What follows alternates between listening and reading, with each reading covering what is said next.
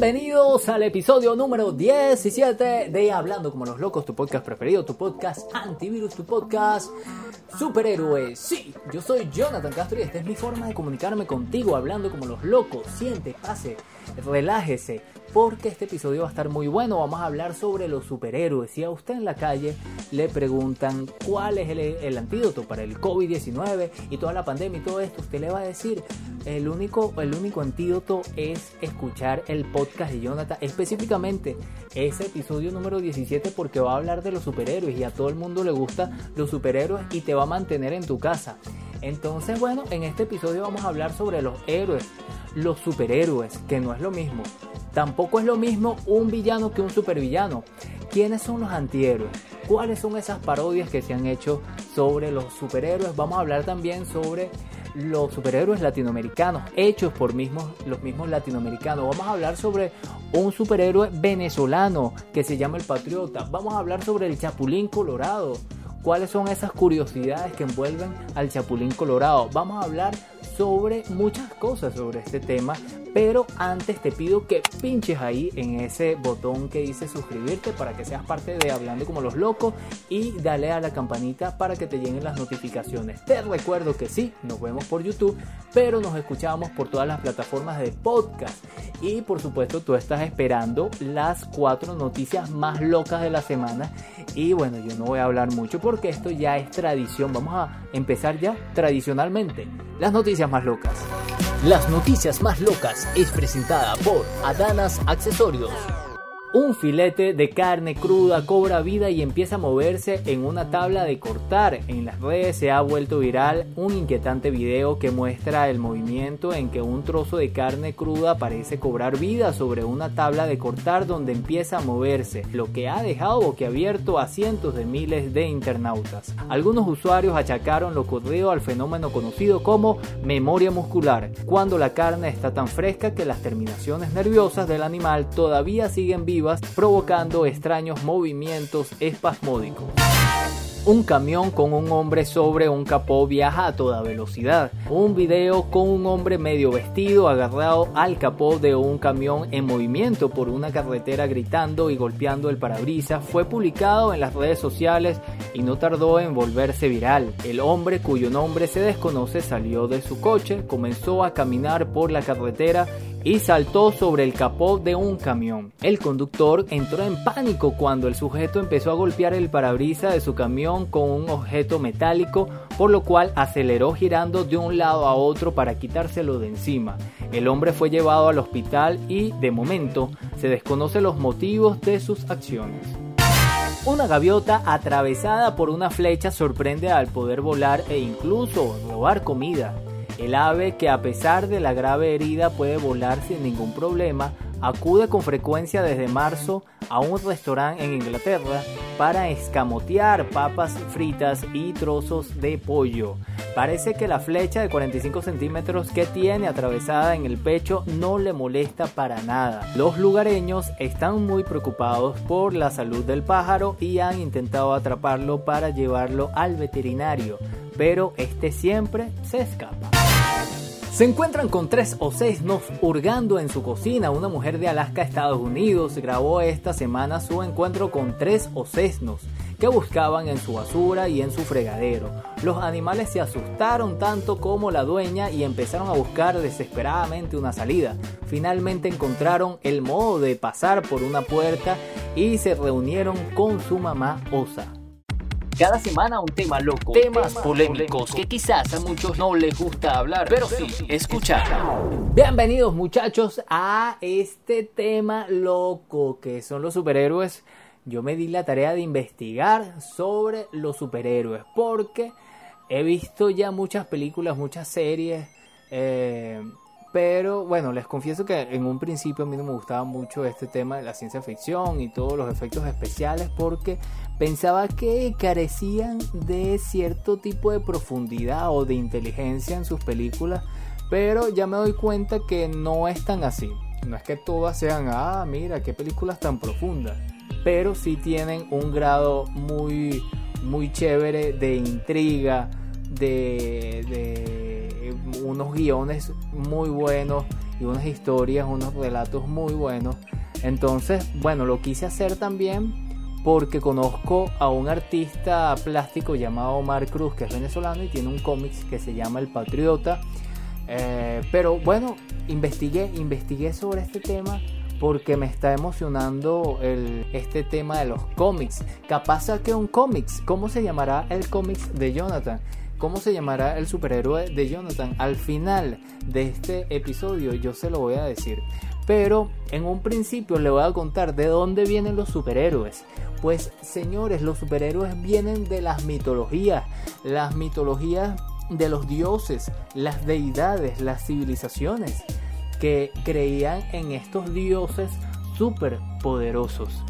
¿Verdad? Zeus de la mitología griega, Yahvé de la mitología abrámica, eh, Odín de la mitología nórdica, Ra de la mitología egipcia, Júpiter de la mitología romana y así un sinfín de creencias de que habían unos dioses que eh, manejaban todo el destino de la humanidad y ellos salvaban a quienes ellos creían que era conveniente. Pero el primer superhéroe que se conoce como superhéroe podríamos decir que es la Pimpinela Escarlata de 1905, que la, lo creó, el personaje lo creó una baronesa británica llamada Emma Harsey de Orsi, creó el personaje de Sir Percy Blakeney, un tipo interesado solamente en su apariencia, pero que en la noche se convertía en la Pimpinela Escarlata, salvando a los aristócratas inocentes de ser decapitados de, en la guillotina de la Revolución Francesa. O sea, esto eh, podríamos decir que es un superhéroe, pero los superhéroes no tienen superpoderes y todo esto. Bueno, se dice que este fue como que el comienzo de aquella persona enmascarada o que nadie conocía. Miren, miren, miren esta, esto, esto tan bueno que conseguí del personaje que se llama el hombre de cristal de la película El Protegido. Los egipcios dibujaban en las paredes y hay países que todavía transmiten el conocimiento mediante formas pictóricas. Creo que los cómics pueden ser una forma de historia que alguien donde fuera sintió, experimentó entonces a esas experiencias y a esas historias la imbuyó en una máquina comercial. Y eso fue lo que hicieron, pues esto fue una gran oportunidad para aquellos dibujantes de crear relatos, historias, personajes que lo llevaran a la comercialización de vender estas historietas o estos cómics como ahora los conocemos y luego bueno las películas y todo lo que lo que eh, enmarcó a toda esta era. Pero todo esto sirvió para hacer una guerra paralela. Eh, se estaba desarrollando la Segunda Guerra Mundial, pero en paralela en, Estados Unidos, que fue donde comenzó, donde fue este boom de las historietas, los cómics y los superhéroes, ellos eh, tomaron como arma esos símbolos como Superman, como el Capitán América y todos estos personajes. Pero bueno, vamos cronológicamente a ver cómo fue esto. En la edad de oro de los superhéroes fue de 1938 a 1945, Segunda Guerra Mundial. El personaje de Fandom, el fantasma de 1936, Mandrake el mago de 1934, creada por Lee en eh, Estados Unidos. Superman 1938, creado por Jerry Singer y Joey Schuster. Eh, los dos eran de padres judíos, uno era de Canadá y el otro de Estados Unidos. En Japón hubo un superhéroe que se llamó Fantasmagórico en 1930, el más antiguo. Se dice que este sí, este era, fue el primer superhéroe creado.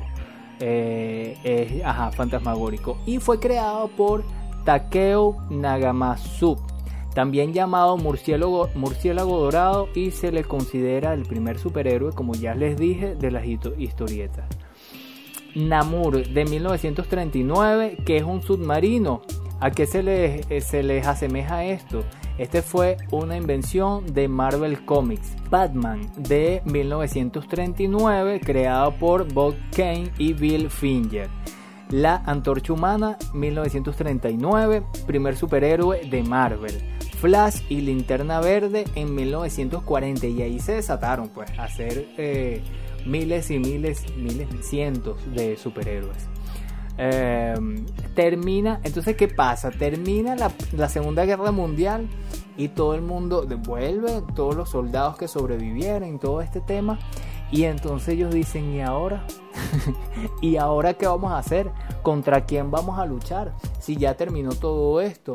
La portada del primer, de la primera historieta de eh, DC Comics fue del Capitán América lanzándole un golpe a Hitler. Pero eh, ya terminado todo esto, ¿cuál era el villano? Entonces llega la edad atómica oscura de los cómics, de los superhéroes, 1945-1956. Las historietas de superhéroes fueron sustituidas por otros tipos de géneros como las series negras, historietas infantiles, románticas, de monstruos o western. Todo cambió acá.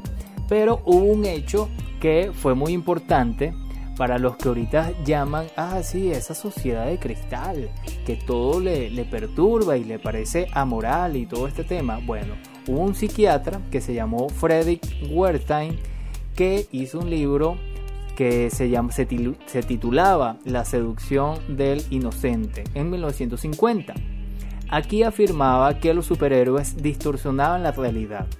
Superman cuando vuela generaba falsas esperanzas que Batman y Robin tenían una relación pedófila y que la Mujer Maravilla no estaba en igualdad con los otros personajes. Y además generaba conductas agresivas y violentas entre los jóvenes. Esto generó que tuvieran que hacer reglamento para estas historietas y ya la violencia, esa sangre, porque ya estaban bastante dark, un sinfín de, de de escenas violentas ya no lo podían hacer y les pidieron que fueran un poco a levantar la moral ciudadana, por decirlo así, el estilo eh, civilizado de la sociedad norteamericana y veíamos, bueno, un, Superman en una cocina de una ama de casa o dando, no sé, publicidad a diferentes organismos de los Estados Unidos pero llegó la edad de plata que vino de 1956 a 1970.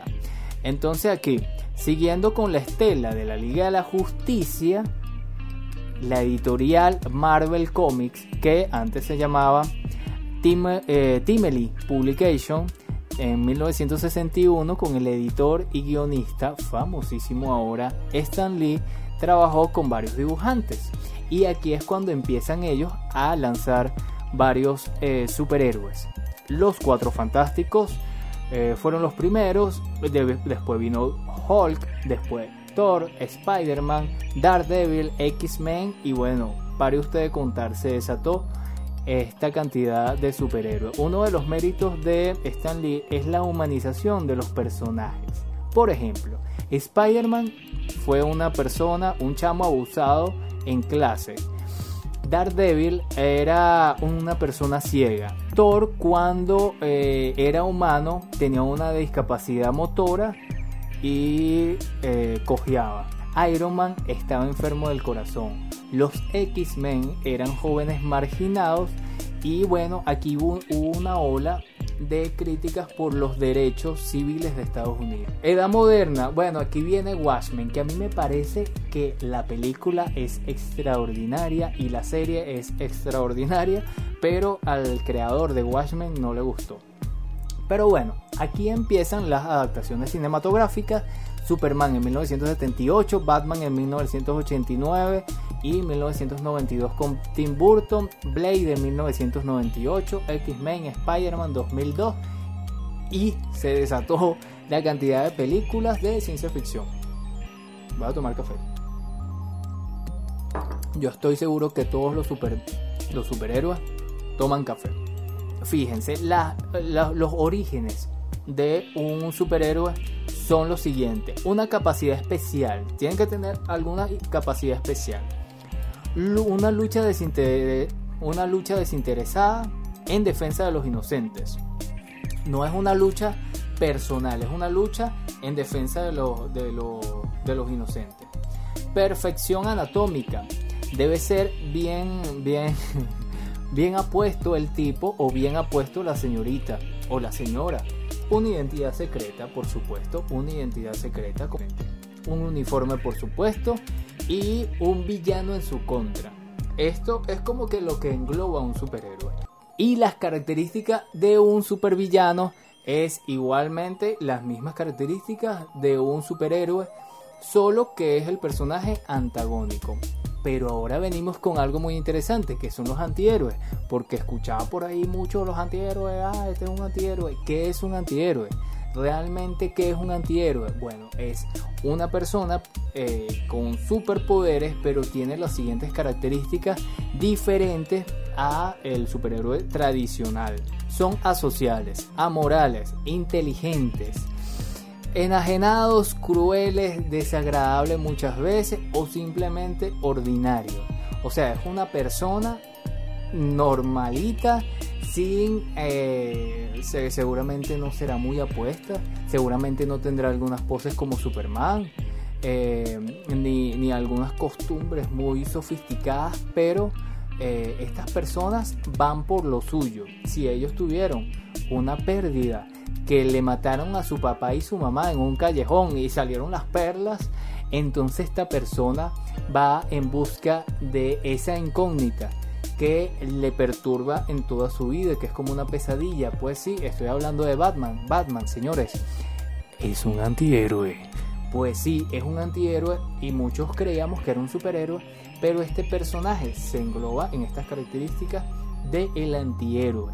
Pero hay otra, otros personajes que son antihéroes, por ejemplo, la máscara, que lo interpretó, Jim Carrey, pues ese es un antihéroe, no es un héroe. V de Vendetta también es un antihéroe.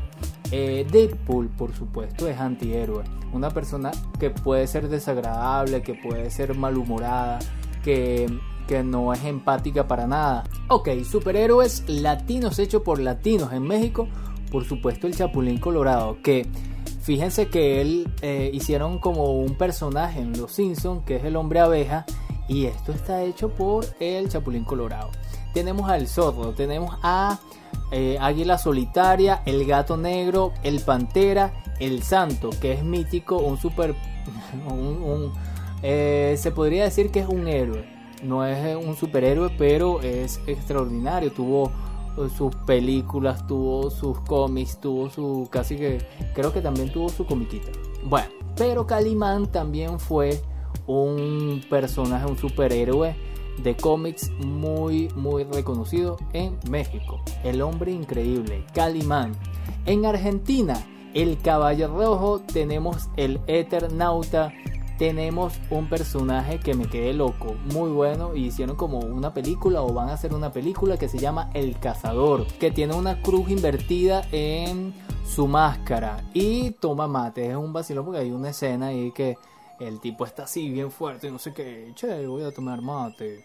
Un vacilón. En Chile, en Chile, Mirage Man. Eh, vi un poquito de este, de este cómic, está muy bueno. Tienen uno que se llama Meteoro, pero no es Meteoro en la comiquita, no.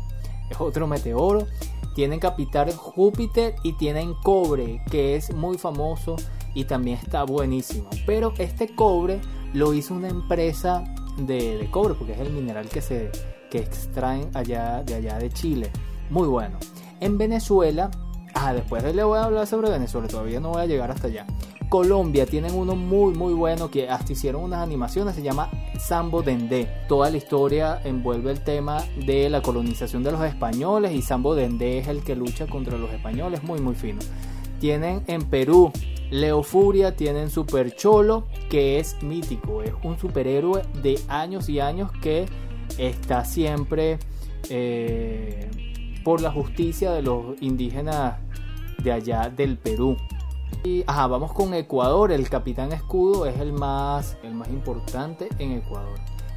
Bueno, en Venezuela hay un compañero que se llama, es un artista de hace mucho tiempo, en 1993, saca El Patriota. El Patriota tiene un bate, es su eh, artificio, es su, es su es su herramienta para eh, luchar por la justicia y bueno pueden eh, ingresar a la, a la, cuenta de Instagram de Carlos Cruz, el maestro Carlos Cruz, eh, que se los voy a colocar por acá y también tienen una página web y creo que es la única persona que está haciendo un cómics sobre la pandemia. Se llama Vacuna y bueno, también hace algunas, algunas ilustraciones ahí es un artista plástico muy completo y lo, invito a, verlo. Y bueno, estoy contactando con él para ver si le hago una entrevista porque me parece maravilloso todo lo que ha hecho, no nada más en estos 10 años, sino desde hace mucho tiempo. Entonces, bueno, lo, invito para que ustedes vean que, que Venezuela sí tiene su superhéroe y se llama El Patriota. Y a los que se pongan pop y bueno, el patriota le da un batazo y los mandan, los sacan del campo. Mira, también en Venezuela, hace muchos años atrás, en 1981, tiene un superhéroe venezolano, se llama Bushmaster. Pero eh, es una persona, es eh, su identidad. Realmente es Bernal Rojas, que es un herpetólogo. Un herpetólogo es el que estudia a los reptiles y tiene un traje eh, más o menos como un reptil. En uno de los volúmenes de, las historietas conoció a Batman y a Robin ayudándole a desactivar una bomba en Venezuela y bueno, eh, este personaje formó parte de los guardianes globales, así se llamaban. Bueno, y además de esto, les cuento que no me, no me quedé ahí. Investigué sobre algunas curiosidades de los superhéroes y me conseguí cosas interesantes. Por ejemplo, Lobo, un personaje de DC Comics, es inmortal. Lo es después de haber muerto en la primera vez, aunque armó tal jaleo y molestia que fue expulsado del infierno y el purgatorio y el cielo. Hay un decreto divino que impide la entrada de Lobo a ninguno de estos lugares. Clark Kent también aparece como personaje en Marvel Comics ha aparecido haciendo cameos y su papel es de un simple periodista, sin poderes. Su primera aparición fue en los X-Men, aunque también se le ha visto en la serie de Thor y de Spider-Man. Para los que no saben, Clark Kent es Superman. el primer supervillano con el que se enfrentó Batman fue el Joker. No, el pingüino tampoco. Dos caras tampoco fue Hugo Strange. El origen de las tortugas ninja es una parodia y homenaje al origen de Daredevil, al igual que a Matt Murdock en Daredevil a las tortugas ninja. Le cayó líquido radiactivo encima, creciendo y adquiriendo formas antropomórficas humanas. Originalmente Hulk era de color gris cambió de color verde poco después y el motivo fue que en los años 60 costaba mucho más eh, caro imprimir en color gris y era más fácil hacerlo en color verde. Hay 19 tipos de kriptonita. La kriptonita verde que es el más común y le quita los superpoderes a Superman, debilitándolo o incluso podría llegar a matarlo. Pero además existe la blanca que es letal para cualquier tipo vegetal la negra que divide a Superman en dos individuos, la plateada que provoca alucinaciones y la dorada que hace perder los poderes a Superman y de forma definitiva. Otra que es muy curiosa es la kriptonita rosa, que hace florecer los instintos femeninos a los hombres.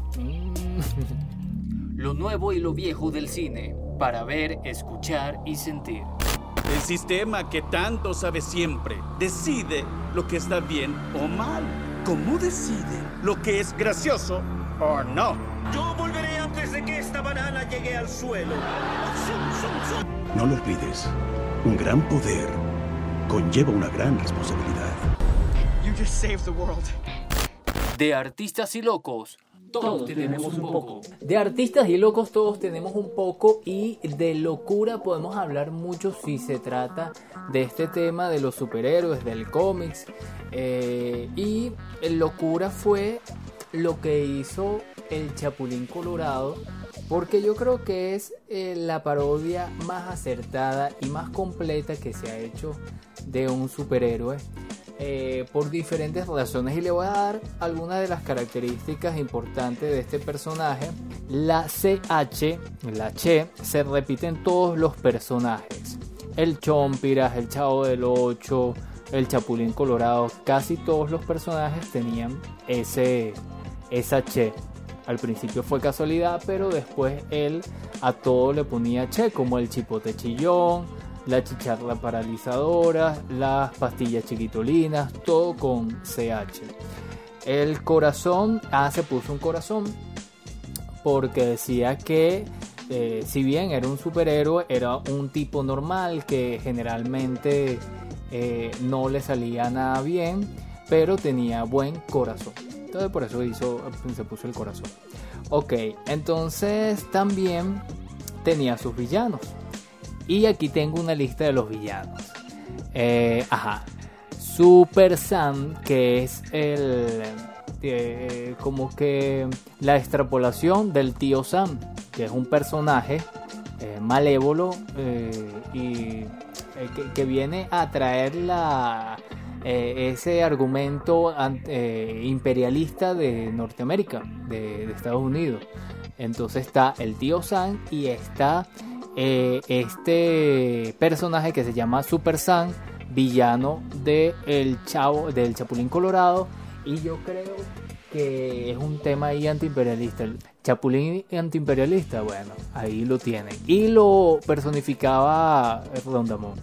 El Tripaseca, el Cuajinais, el Chori, la Minina, el Rascabuche, el Montosísimo Kid, la Rosa Remorosa, el Chompiras y el Pocas Trancas. Seguramente habrá muchos, pero bueno, estos son los que conseguí. El Chapulín Colorado, Lane. Ese es el nombre completo del Chapulín Colorado. El papá se llamaba Pantaleón Colorado y Roto. Ese fue su padre, pero su madre fue Luisa Lane. Luisa Lane. Esa no es la la esposa de, de Superman.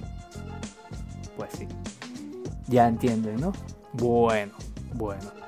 Eh, ¿Qué otra cosa les puedo decir? Bueno, yo hice una encuesta, como siempre, tengo acostumbrado a hacer encuestas, pero esta la hice personalizada. Eh, ajá, y aquí tengo a las personas que respondieron. ¿Qué nombre tendrías y qué superpoder tendrías si fueras un superhéroe o una superheroína? Huguita Bello, que es una amiga mía de Facebook, la conocí nada más una sola vez y después vino, la pandemia. Ella me dice que tendría super velocidad y se, llamaría Flash Gear, pero tendría más responsabilidad que Barry Allen. Mi hermana, mi hermana me dijo, yo quiero participar en esa encuesta. Me dice que ella se llamaría Super Chip y tendría velocidad y volar. Y ahí se unió mi sobrina Joanner Lee y dijo que ella se llamaría Super Toddy. ¿Por qué? Porque tendría todos los superpoderes del mundo mundial. Norberto Guzmán, que tiene su podcast Pónganse al tiro, que los invito, siempre los, estoy- los estoy invitando a ver, pónganse al tiro, muy buen podcast. Él me dice, su nombre sería Kusiman y su superpoder sería detener el tiempo como Sabrina, la bruja adolescente. Lo tenía que decir, tú me lo escribiste, yo no lo quería decir, dejarte en evidencia, pero bueno, ahí está Norberto. Eh, yo creía que me ibas a responder otra cosa, pero bueno normal. Mira, esto estamos pendientes para hacer esa vamos a hacer un contacto vía Zoom y vamos a hacer un especial México Venezuela. Quiero mandarle saludos a muchas personas porque nunca lo hago y me siento mal cuando me escriben, me escriben, me escriben, me escribieron bastante en el episodio pasado número 16 en donde hablamos sobre el circo. Pónganse al tiro, Norberto Cusi, saludo hermano, ya sabes, estamos pendientes para hacer ese episodio México-Venezuela. Saludos también a Mi- Michelle Cablog, que es una youtuber del grupo de youtuber. Uh, Bárbara Alberti de Modo Alberti, que también está ahí siempre. Lucía Franco. Y también, que es del grupo, pero también está mi amiga Jess, que me escribió por ahí y, yo le te voy a pasar un mensajito por WhatsApp.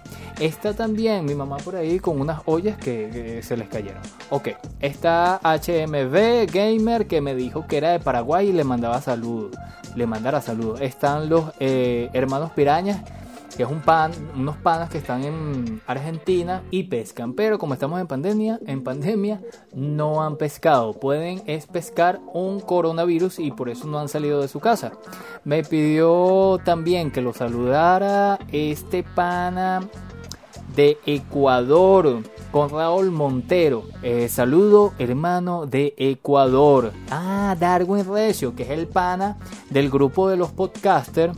Que el pana es de Santo Domingo y tiene su podcast que se llama La, la Ideología de Darión. Y Maidi Vanega y su gato eh, Gaticiento, que se cayó del piso 5 de este edificio porque andaba no sé qué haciendo el gato Gaticiento entonces lo operaron, lo operaron y está ahí ya recuperándose. También le mando un saludo a Osmeli, pero no me acuerdo, no me acuerdo el nombre. Osmeli y Valeria Villamizar. Eh, de ella sí me, me sé el nombre porque es la hija y siempre la, la vive regañando y le dice Villamizar.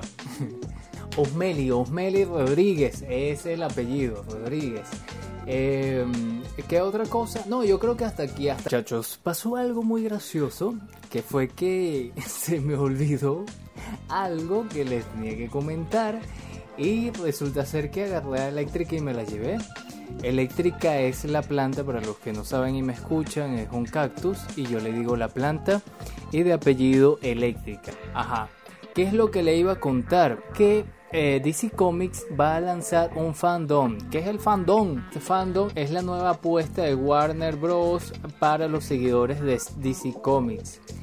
En tiempos del nuevo coronavirus, Warner Bros. ofrecerá una experiencia única a los fanáticos de DC Comics y organizará el DC Fandom, DOME, evento virtual y gratuito inspirado en el multiverso DC fantástico, ¿no?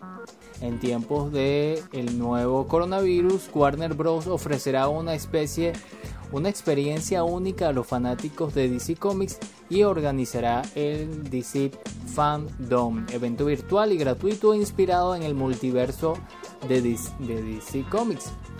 Este se desarrollará el 22 de agosto y transportará a los aficionados al interior del multiverso DC con novedades y curiosidades sobre de Warner Bros. sobre las películas, series, programas de televisión y videojuegos.